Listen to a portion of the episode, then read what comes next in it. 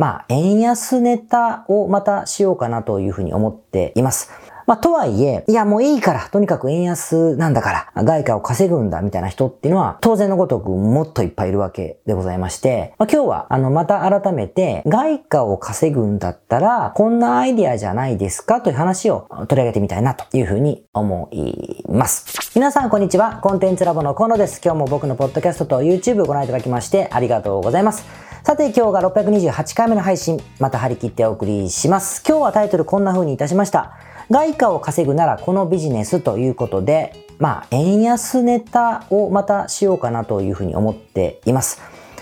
まあ、この配信で円安のことに触れてからもう何ヶ月も経ってるかもしれませんけど、相変わらずこのニュース一色でね、嫌になっちゃう人も多いのかなというふうに思います。その中、だからこそ、まあ外貨を稼ぎたいと思っているんだとか、稼がねばとかね、もしくは、あの、日本円を持ってるんだけど、これを何とかしなきゃみたいに思う方も多いというふうに思うんですね。で、ちなみに前提を申し上げますと、あの、僕は前々回ぐらいの配信でも言ったんですが、急激な円安対応を、あの、個人の事業家がするのは、まあ、反対の立場なんですよね。まあ、やっぱりリスクが大きいと思うんです。急激なっていうのはどういうことかというと、せっかく日本に貯めている日本円をですね、えー、いきなりまた今上がりきっている時にドルに、えー、下げりきっている時か、にドルに変えてしまうとか、もしくは日本円でお金を稼ぐビジネスをせっかく立ち上げているのに、やったことがない国とか言葉で、えー、ビジネスをまたスタートし始めるとかね、いうのはやっぱもうリスクが高いなというふうに思うから、まあ、反対の立場は取っていて、そんなことで日本向けに今売っているものをどうのこうのして円安に対応していく方がいいというふうに思ってるんですよ。だからそんな話を前回したんですが、まあ、とはいえ、いやもういいから、とにかく円安なんだから、外貨を稼ぐんだみたいな人っていうのは、当然のごとくもっといっぱいいるわけでございまして、まあ、今日は、ということで、あの、また改めて、外貨を稼ぐんだったら、こんなアイディアじゃないですかという話を取り上げてみたいなというふうに思います。で、早速始めていきたいんですが、まあ僕は、まあ嫌なことを最初に言うと、やはりですね、もう一回言いますけど、あの、外貨を慌てて稼ぐという、こう、急激な切り替えというのは、反対の立場を取っています。急激なんですよ。反対の立場を取っています。で、まあなんでかというと当たり前だけど、失敗率が高いからなんですよね。なんでかというと、大体外貨を稼ぎたいと思って、外国人向けとかにね、商売をなさろうとするときって、入り口が、まず外貨を稼がなければいけないんだということから発想してたりとか、もしくは、それをきっかけによし、日本の何かいいものを海外に売るぞというふうに思ったりという入り口が、きっかけが多いと思うんですよね。ただこんな風に、やっぱ商売をしてしまうと、取り組んでいる状況がプロダクトアウトというんですが、自分が思いついたものが売れるかどうかを世の中に問うていくという発想になるじゃん、順番になるじゃないですか。ってなっていくと、やはり、もともと誰かが欲しいかどうかがわからないものが売れるかどうかを確認する。私の思いついたこの外貨の稼ぎ方欲しくないですか？みたいな。私が思いついた、これ好きでしょ？この子の日本のものみたいなものが好きですか？ということから始めなくちゃいけない。こういうのをプロダクトアウトと言うんですが、このプロダクトアウトってやはりお客様を獲得するお金がすごいかかる傾向にあるんですよね。なんでかっつったら当然のごとく欲しい人がいるかしらっていうこうサーチをすることから始めなくちゃいけないし、またまた捕まえた人に対して売り込みたかったら、それが良いものだというふうに伝える努力をしなくちゃいけないので、ここの工程分だけお金が余計にかかるんですよね。だからそれこそ、1万円のものを売るのに3万円使うみたいなことからスタートして、だんだんだんだん認知が広がっていって、最近は1万円が1万円で売れるから2回目の購入で利益が出て、まあ何年か経って今では1万円のものが2、3000円のコストで売れるわみたいな風になっていくことが多いわけですよ。だからすごく難しいんですよね。で、大体そういう、今の、しかも円安の時期にそういうことをアイディアとして思う人っていうのは、これが売れてるかな？このエリア、この人人種って言ったら変だけど、このエリア、この言葉を使う人々は、こういうものをが買ってるなとか、これが人気あるなという調べ方をしてから、本来はそれをぶつけていく必要があるんだけど、この工程を踏まない人もやっぱり多いし、そういう工程を踏んだとしてもいいアイデアが思い浮かばないってことで、結局安易に自分が思いついたものをぶつけるっていう風に、いやーってビジネスする場合が多くなっちゃうわけですよ。で、こんなまあ不幸ばっかり言っててもしょうがないので、で、僕が今日話すアイデアはだからダメだって言いたいわけじゃなくて、で、結局そうなることが多いので、だったら、決め打ちなんですが、一個アイデアがあって、今の悩みが結構消えるビジネスなんですよ。それは何かというと、日本語教育関連のビジネスなんですね。具体的に言うと、日本語の教材を売るとか、日本語学習の教材を売るとか、えー、日本語のオンラインのレッスン、まあ、直接対話でもいいけどね、オンラインのレッスンを売るかっていう、このアイディアが結構ですね、硬いと思います。あんまり僕言ったことないですけどね、あるか、なんですよ。で、おいおいおいって今、もう切った人いっぱいいると思うこの動画の再生をね、思いますが、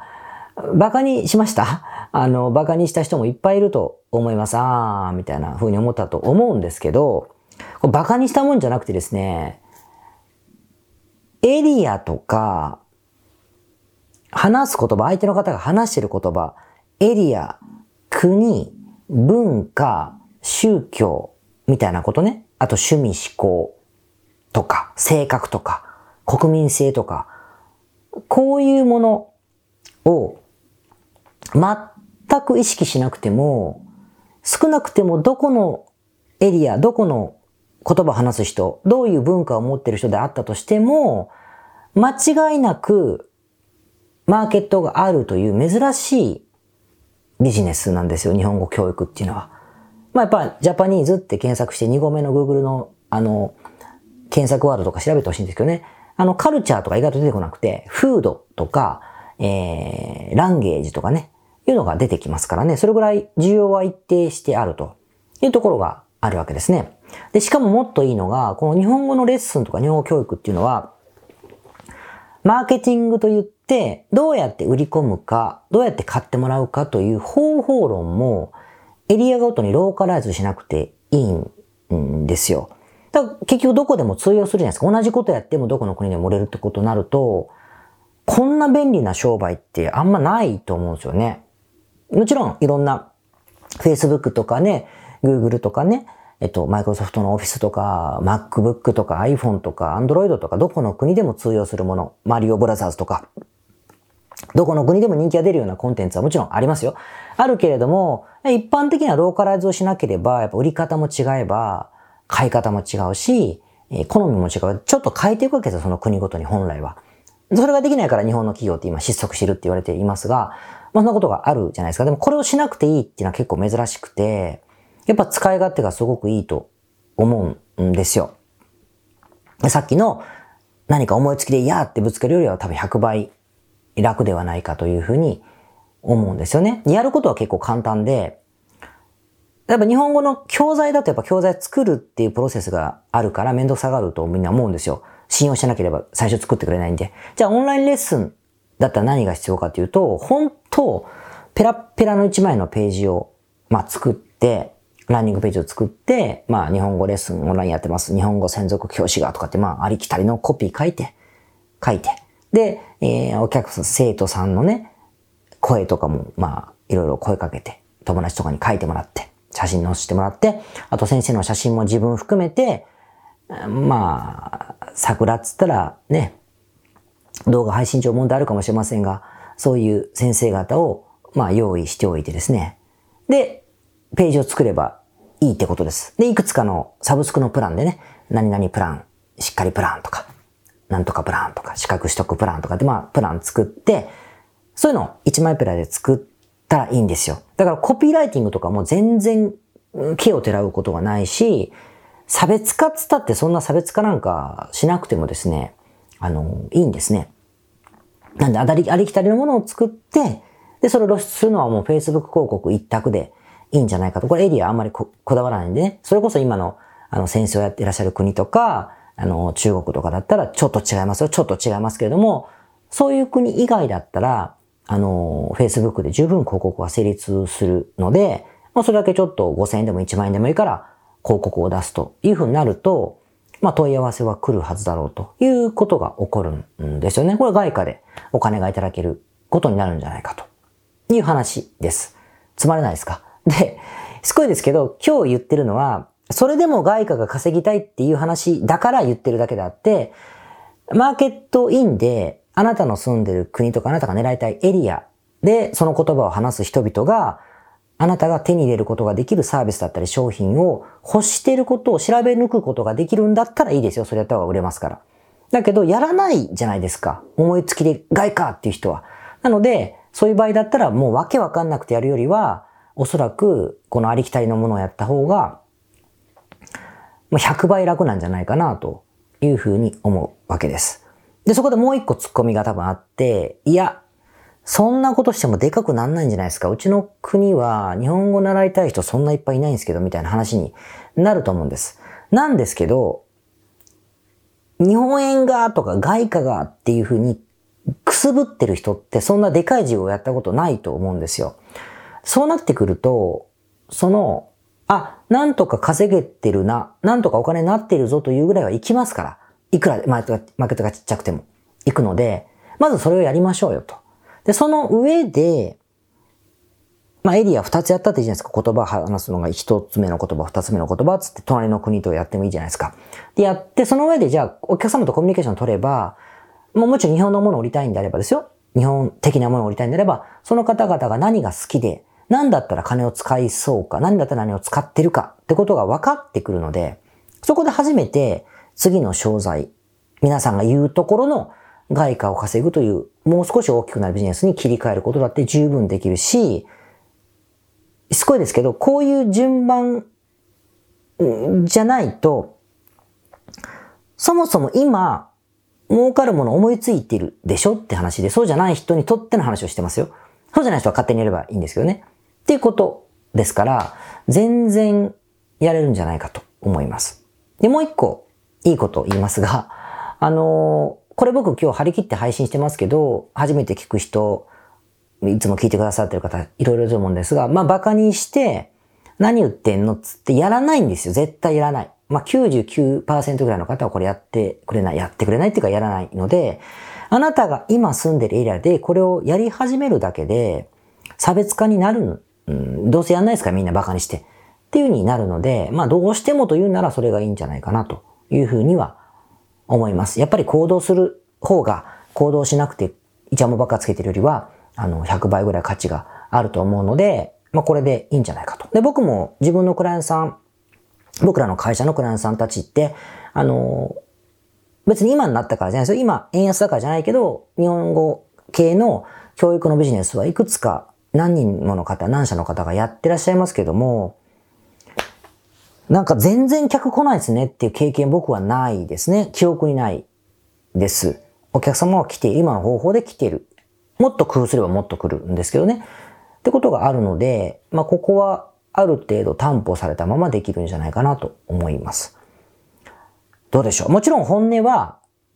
僕のクライアントさんは僕のクライアントさんが僕は味方ですから、聞いてる方はやらない方がいいんですけどね。いや、もうやんないでくださいって感じですよ、本当は。だけどまあネタだし、日本語教育のビジネスなんて別に、隠してもしょうがないものなので、あの、一応お話をしてみました。で、それも嫌だったら多分向いてないです。なので、そんな変わったことせずに、日本のマーケットで日本人が売った方がまあ楽ですからね。あの、もう少し利益が取れるような、円安を気にしなくていいようなビジネスを改めて始めたりとか、今の商売を値上げしてでもマーケティングを強化するとかいう風にした方が、まあ楽ではないかなと思ったりもします。で、もちろん、あの、うちの手助けが必要だったら、慣れてるビジネスなので、あの、手伝ってほしいなっていう方はどこの国の方でも結構ですから、あの、うちに相談してください。それでは、皆さん、まあまあ、あまり慌てず、頑張っていきましょう。はい。それでは、628回目の雑談でございまして、今日は詐欺師の才能があるんだぜって話をしたいと思うんですが、多分言っていいと思うんですけど、この前ちょっとした事件がありましてですね、僕、あの、オーダースーツ販売のビジネスもやってるんですが、そのビジネスパートナー、共同経営者の彼が、日本に帰ってきたんですよ。まあよくもちろん帰ってくるんですけど、その時に、まあ商品をね、出国する時に、たまたま緊急で送らなくちゃいけない荷物がある時は、早いから手で持って帰ってくるんですね。空港で通関してとかってやるんですけど、持って帰ってくることが多い多いんですよ。で、今回も持って帰ってきたんですけれども、たまたま入国するときに、あの、PCR 検査で陽性になっちゃってですね、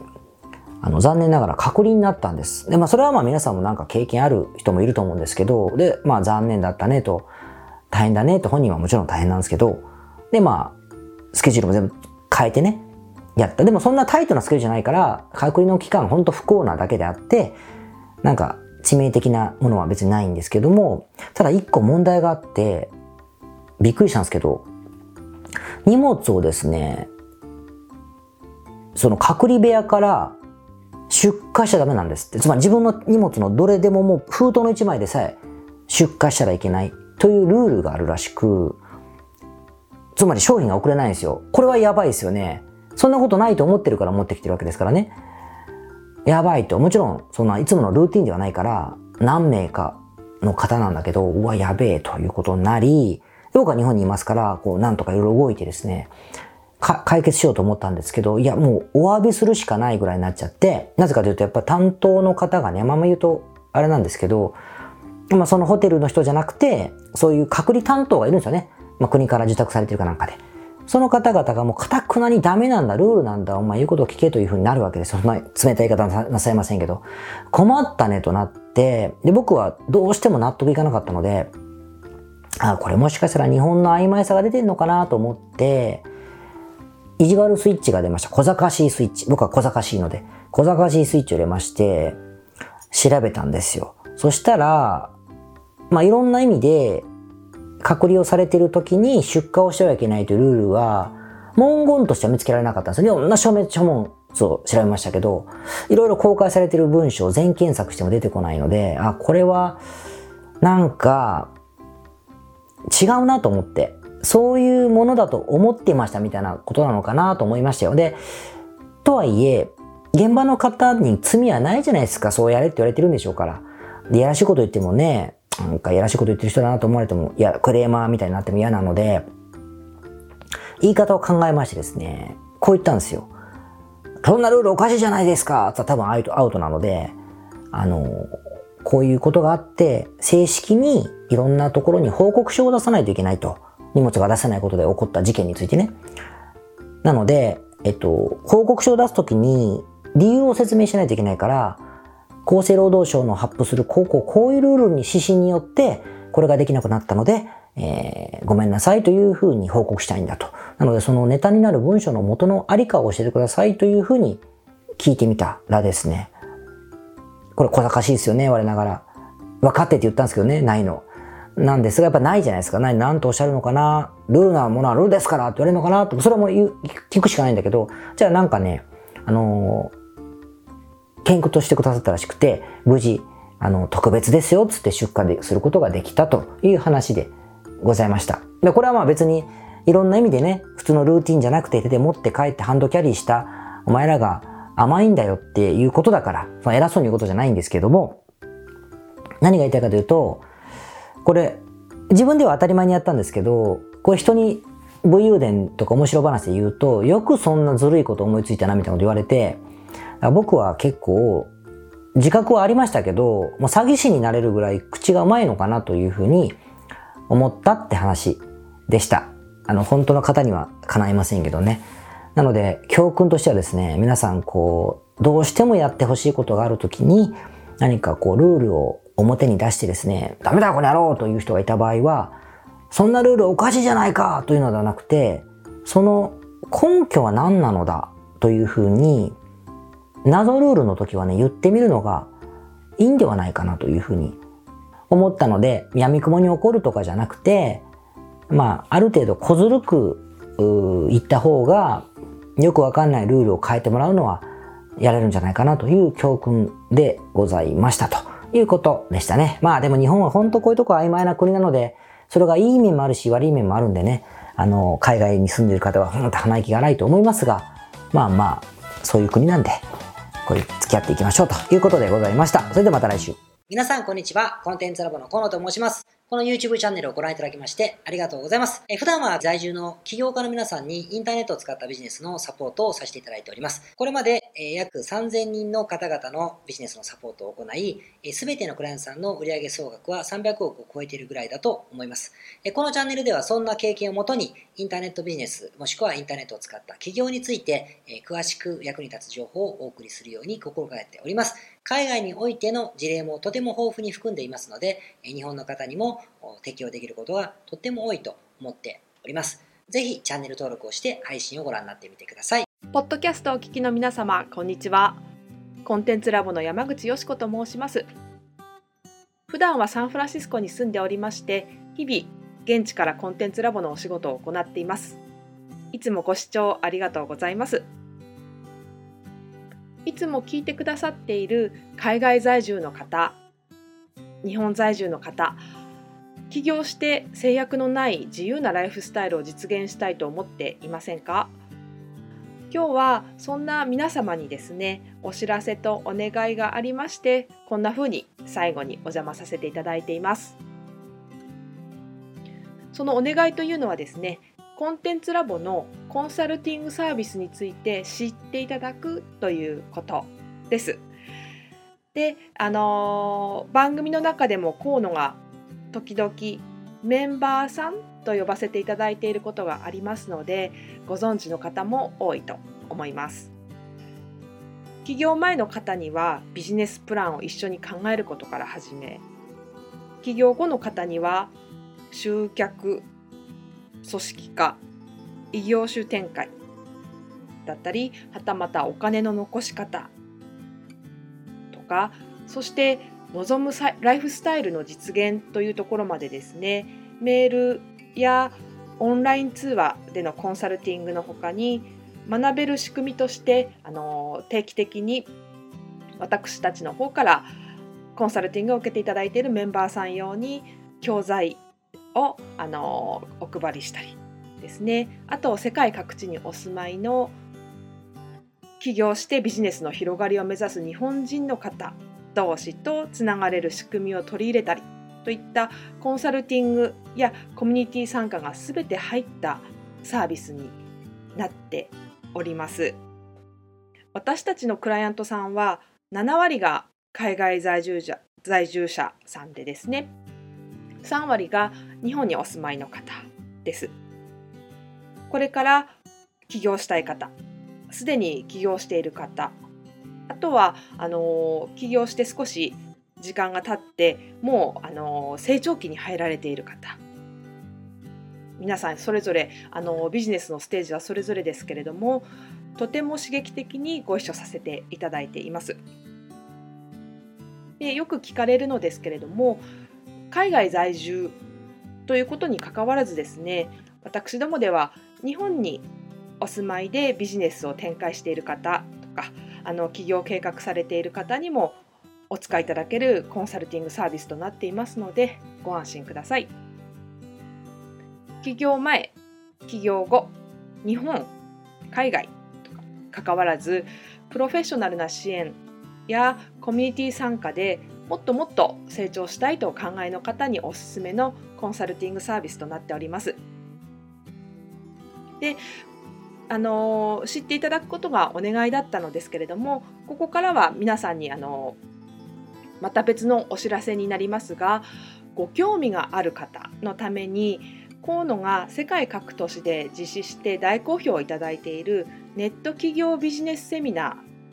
ーを無料で公開しています。まだ何をしていいかわからない方にはどんなビジネスをするべきかすでに何かを始めている方のためにはどのようにビジネスを成長させるのかといったような濃い内容をですね4時間以上でとても詳しくお話ししています。もちろんあのコンテンツラボの強みとして今まであの一緒にサポートして大きくなってきた実際起業されている方たちの生の声も聞けてしまう貴重なものになっています。そしてさらに特別に今回取り下ろした How to というものを含めた実践編のセミナーも特別にご覧いただけるようになっております。ネットショップを始めてみたいとかサービス業をしてみたいコンサルティングやコーチング業をやってみたい自分の持っている情報を売ってみたいなどですね全てカバーしている動画セミナーになっています。で先ほども申したように視聴は無料となっておりますので今すぐこのメールの中にある概要のリンクをクリックいただくかコンテンツラボという名前で検索して動画を請求してご覧になってください。